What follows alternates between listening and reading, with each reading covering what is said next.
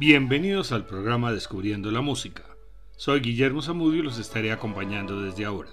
Este es un programa de la emisora de la Universidad del Quindío, la UFM Stereo. George Friedrich Handel, en alemán o Händel en inglés, nació en Halle, Brandeburgo, Prusia, en 1685 y murió en Londres, Inglaterra, en 1759. Fue un compositor alemán posteriormente nacionalizado inglés y es considerado una de las figuras cumbres de la historia de la música, específicamente la barroca, y uno de los compositores más influyentes de la música occidental. Es el primer compositor en adaptar y enfocar su música para satisfacer los gustos y necesidades del público en vez de la nobleza y los mecenas, como era habitual en esa época. Antes de dedicarse a la música, Handel estudió Derecho. Tras un breve periodo en la universidad, se trasladó a Hamburgo a ocupar un cargo en la orquesta del Teatro de la Ópera, donde compuso Almira, su primera ópera. De allí viajó a Italia en 1706, con 21 años, y luego a Hannover, donde aceptó el cargo de director de música de la corte del príncipe elector, su tocayo George. Este trabajo le permitía viajar, así que se fue a Londres, donde comenzaba a popularizarse la ópera italiana. Su ópera Rinaldo tuvo un gran éxito y regresó a Hannover con un breve periodo. Volvió a solicitar el permiso para viajar a Londres y lo aceptaron con la condición que regresara en un tiempo razonable, pero nunca lo hizo, lo cual acrecentó el enfado de su patrón. Por su parte, en Inglaterra se había redactado y aprobado el acta del establecimiento con el fin de garantizar la sucesión a la corona a los miembros de la familia protestante de la Casa de Hannover, ligada a los Estuardo por una hija de Jacobo I. Se trataba de cortar el paso al trono a un, rey favorable al catolicismo. Sofía, la madre del príncipe George de Genofa, era la heredera al trono británico en caso que Guillermo III y su cuñada Ana Estuardo murieran sin descendencia, lo cual ocurrió. Y como Sofía falleció unas semanas antes que Ana, fue su hijo George quien pasó a ser rey de Inglaterra en virtud del acta. Así Handel se enfrentó a una situación complicada, pues el patrón al que había dejado tirado era ahora su rey, por lo cual necesitaba recuperar su favor. El monarca había pensado en una fiesta a bordo de una barcaza que bajaría por el río Támesis. El barón von Kilmansegg lo había acompañado desde Hannover y en Londres se había puesto de acuerdo con Handel para convencerlo que otra barcaza lo siguiera de cerca interpretando música. Esta primera música acuática se interpretó en el verano de 1715 el rey entusiasmado se interesó por la autoría de la obra y al parecer recibió encantado la noticia sobre Handel, y por eso le perdonó sus antiguas faltas y ordenó repetirla dos veces. Se compone de unas veinte piezas breves entre aires, minuetos, fugas, danzas francesas como el bourgeois e irlandesas como el hornpipe, música festiva y de acordes resonantes para que pudieran escucharse con el ruido del agua. La música acuática está musicalmente dividida en tres suites, posiblemente destinadas al viaje río arriba, la cena y el viaje de vuelta. La primera y la tercera están fuertemente orquestadas con cornos y esta última, la de regreso, reforzada con trompetas. La segunda suite es más tranquila, pues estaría destinada a acompañar la cena mientras las barcazas estaban ancladas. La primera suite comienza con la típica obertura barroca, después sigue el adagio o staccato con un exquisito solo de oboe, después comienza la música festiva con letra de los cornos y siguen los aires, minuetos y las danzas francesas e irlandesas terminando con un alegro moderato. Escuchemos la suite número uno en Fa, la primera de la música acuática.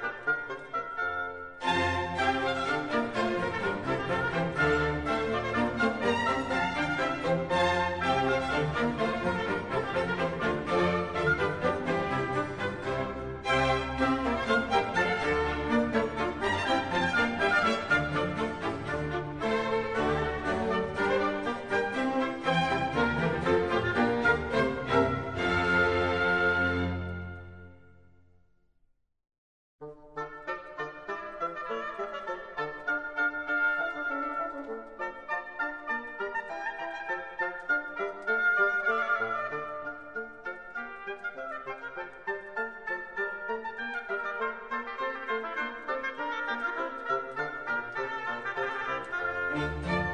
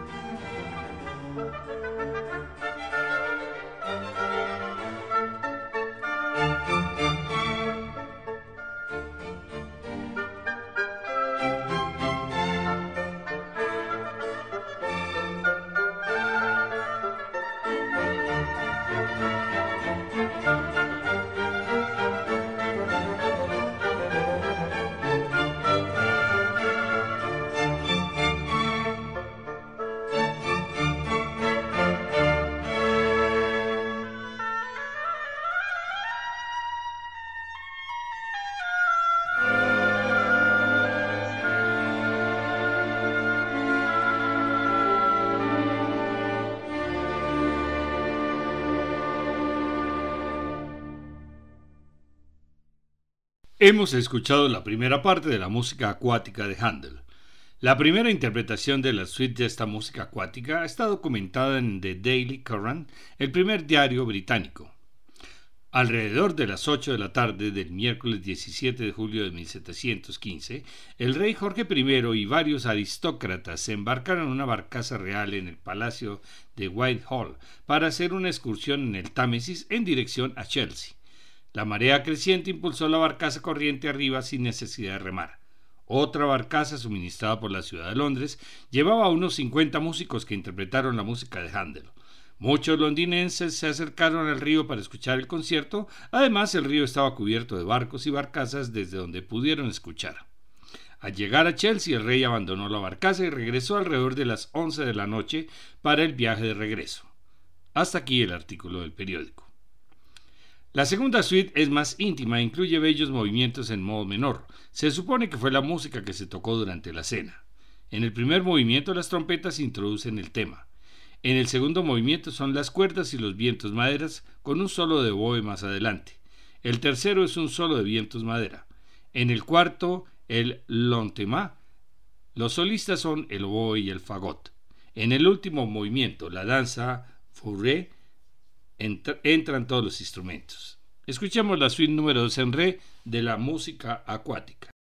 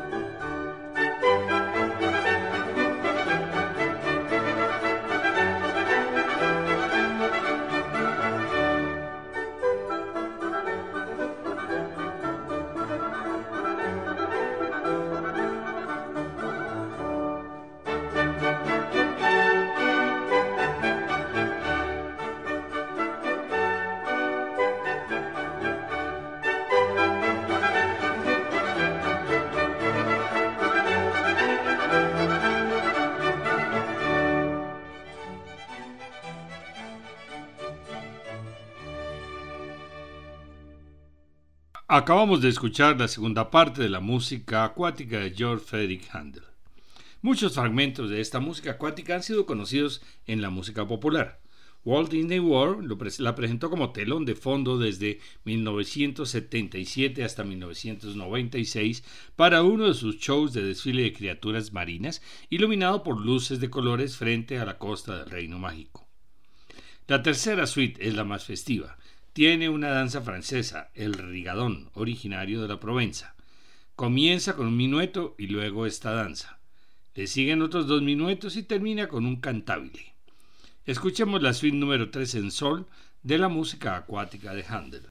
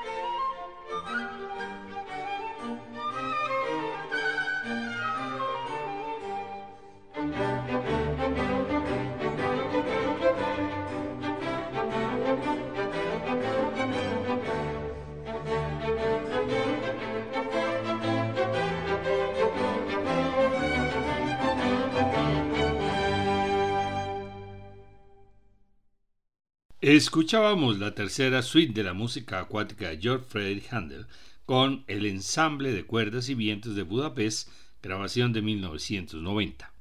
Handel compuso 78 obras en el ámbito orquestal, 34 conciertos para solista, 23 concerti grosso, 4 oberturas, 7 suites, 2 sinfonías, 6 movimientos de danza y 2 marchas.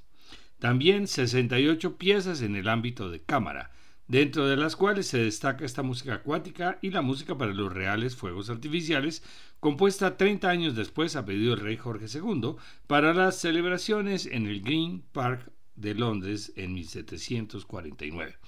Actualmente se tocan ambas piezas en conciertos dedicados a la música de Handel. Su música instrumental tiene un aspecto libre y espontáneo.